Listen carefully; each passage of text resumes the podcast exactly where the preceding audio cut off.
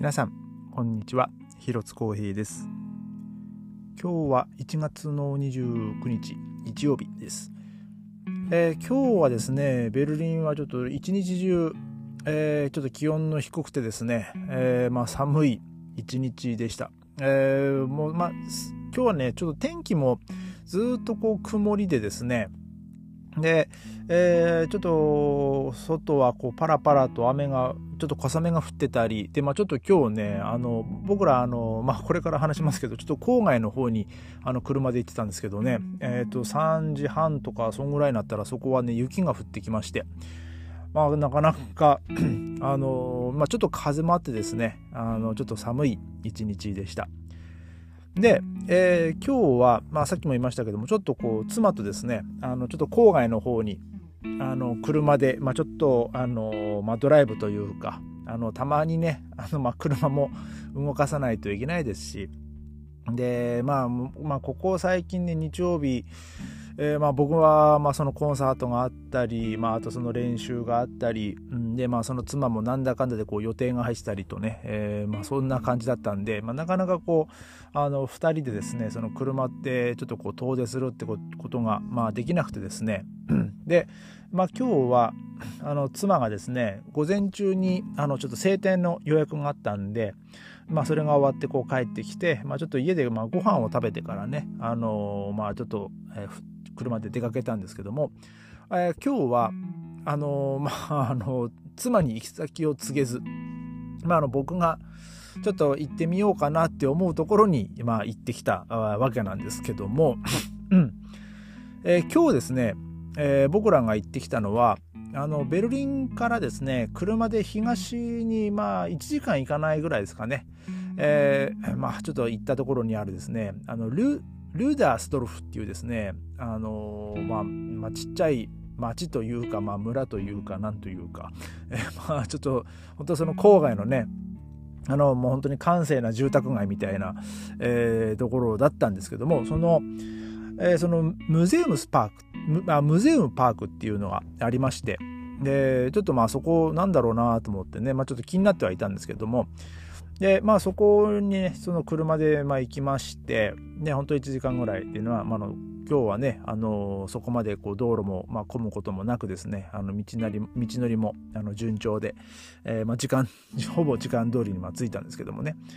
で、えー、そこがですね、その、まあ、ベルリンはね、あの、まあ、ベルリン、まあ、まあ、近郊は結構、その、カナールって言って、まあ、その運運河って言えばいいんですかね、えー、まあ結構そういうのが、まあ、多々ありございまして。でまあその郊外に行くとですねやっぱりその一軒家がもう立ち並んでですねでなおかつ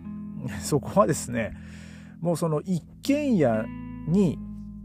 まあ、庭があってそこの庭にさらにこう船着き場があるっていうか、まあ、そのボートを持ってる家がまあまあほとんどでしたね。そこの、えー、その運河に面してる家はね。なんかもうすごいクルクルーザーみたいなのがね大きいちょっと大きめのやつがこう止まってたりとか、えー、ね、なんかそんな明らかに、まあ、今これ船出てんだろうなみたいなねそういうちょっとこう桟橋があるようなねねお宅とかあってですね。いやこういうこういうところに、ね、家家持ってる人はなんかもう、まあ、船船ありきで家買うんだろうなみたいなね。まあそんな感じだったんですけども。えー、で今日行ったそこのですねリューダーストルフ、えー、ミューゼウムパークはですねあのー、まあ僕もねちょっとあの Google マップで見た限りであのまあそのなんつうんだろうなその上空からの写真とかで見てなかったんで全然こう気づかなかったんですけどあのその敷地のですね本当敷地に面したすぐ隣にですねあの巨大なあの石灰岩、まあ、石灰の,、まあその採石場があのあってですね。で、まあ、そこはね本当に未だにあの稼働しているあの採石場でして。で、えー、まあそのちょっと小高い丘になってるんですけども、えー、そこからですねその採石場がこう一望できる場所がありましてもうものすごいですね広大な敷地なんですよ全然あの僕も知らなかったんですけど、えー、ここがですね、まあ、約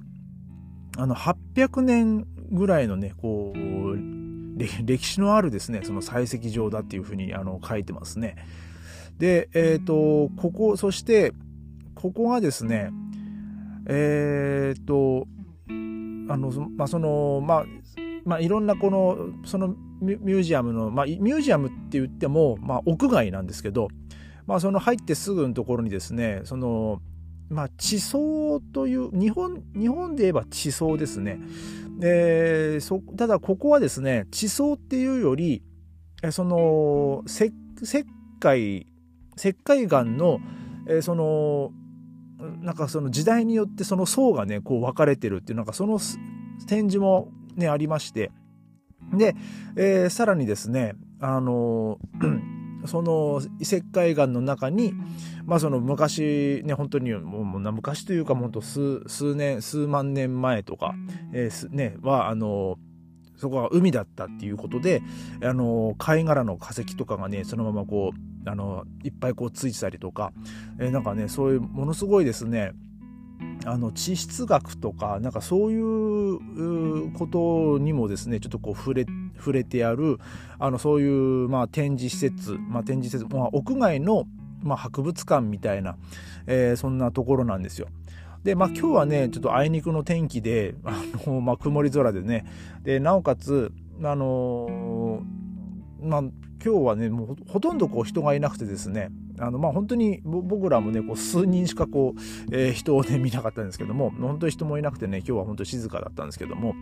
まあただねその春先とか夏場とか、ね、天気がいい時はねあのー、すごいこう人がいっぱい来るんじゃないかなと。でまああの Google マップのねそのコメンコメントにもありましたけどもねあの、まあ、程よ程よい、まあ、そのベルリンからの距離感とあとは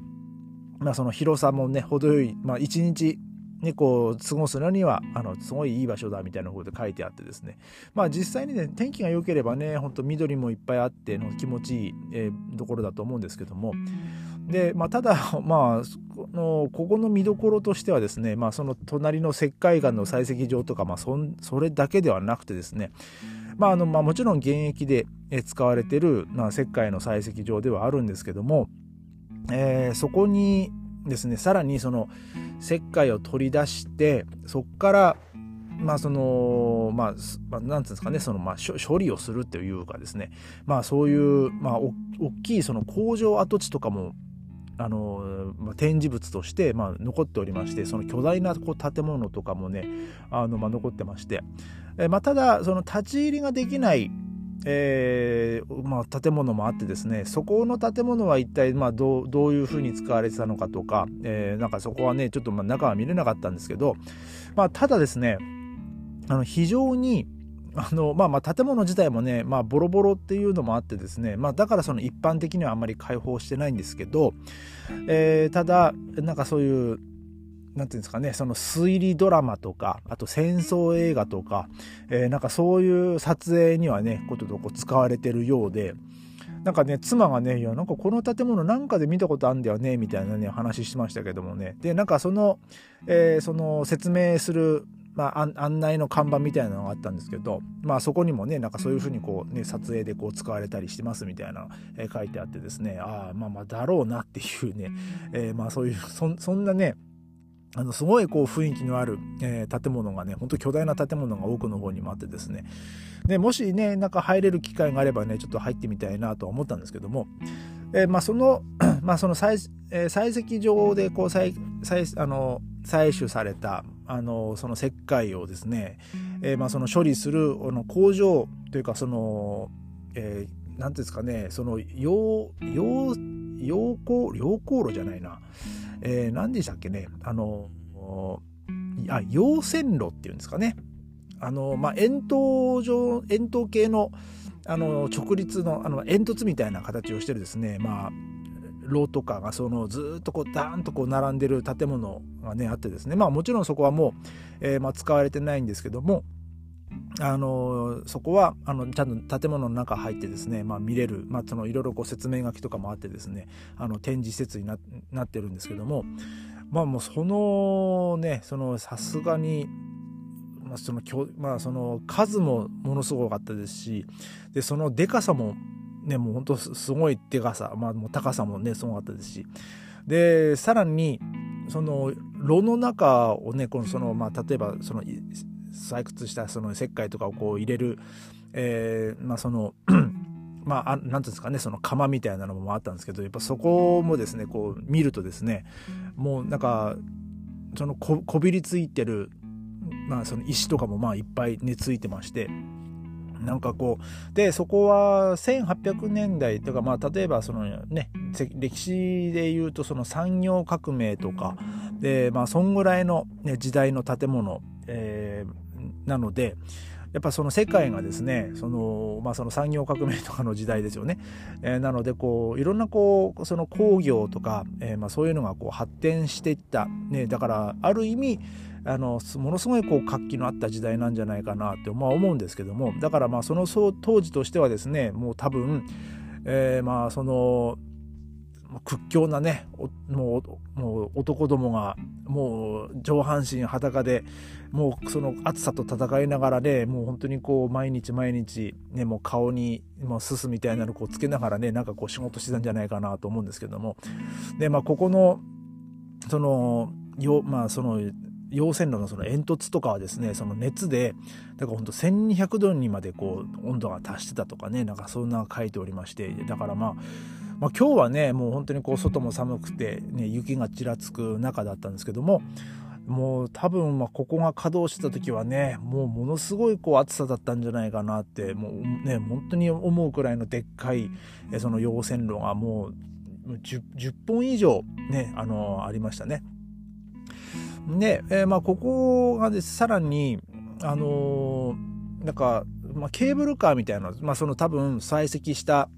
その、まあ、隣の石灰の採石場からこう採石あの採採取したその石あの石灰岩をですねそのケーブルカーとかでこう運んでた、えー、まあ、そのそのたその施設の一部とかもまあ残っておりまして、まあ、なかなかですねあの興味深いで、まあ、面白いあの展示物もね、まあ、多々ありましてね。ちょっとねちょっと僕らね、まあ、2時ぐらいに着いてそこをね4時までだったんですけどまあだから、まあ僕もね、こんなにでかいとは思わなくてですね、とりあえずなんかもう1時間2時間時間潰せればまあいいかなみたいな感じで行ったんですけどもう全然これ1時間2時間じゃあのゆっくり見れないぞっていうくらいのね あのそんだけのねでかいえー、まあ、施設だったっていうことがね行ってから分かりましてね。まあなので、まあ、あのもうちょっとねまた暖かくなってからまあ春とか夏とかねまあ、ちょっとそんぐらいにですね、まあ、また多分そっちの方に行くこともあると思うので、えー、その時にですねちょっとこうまたじっくり、えー、そこをね、まあ、見てみたいなと、えー、思います。あのまあもしねあのベルリン今、えー、お住まいの方でなんかちょっとこうどっかね遠ちょっと少し遠出して、まあのんびりしたいなっていう人はねちょっとまあ行ってみてもまあ面白いんじゃないかなと思います。ちょっとね場所名をねもう一回言いますですね、えー、リューダーストルフミュゼウムパークっていうですね、えー、まあそういう、えー、場所になります。まああのインターネットでね、まあ、検索していただけるとね、まあ、どんなところとか、どんなところとか、えー、まあ、どういうものがあるかとかあとまあその隣にあるですね、まあ、その隣接してるその石灰の採石場とかね、まあ、まあそれがどんだけのでかさなのかとかね、まあ、の分かると思うのでね、ま、ちょっとまあぜひあの検索してみてください。えー、今日は、え、ま、そんな感じで、ま、終わりたいと思います。え、それではまた明日ありがとうございました。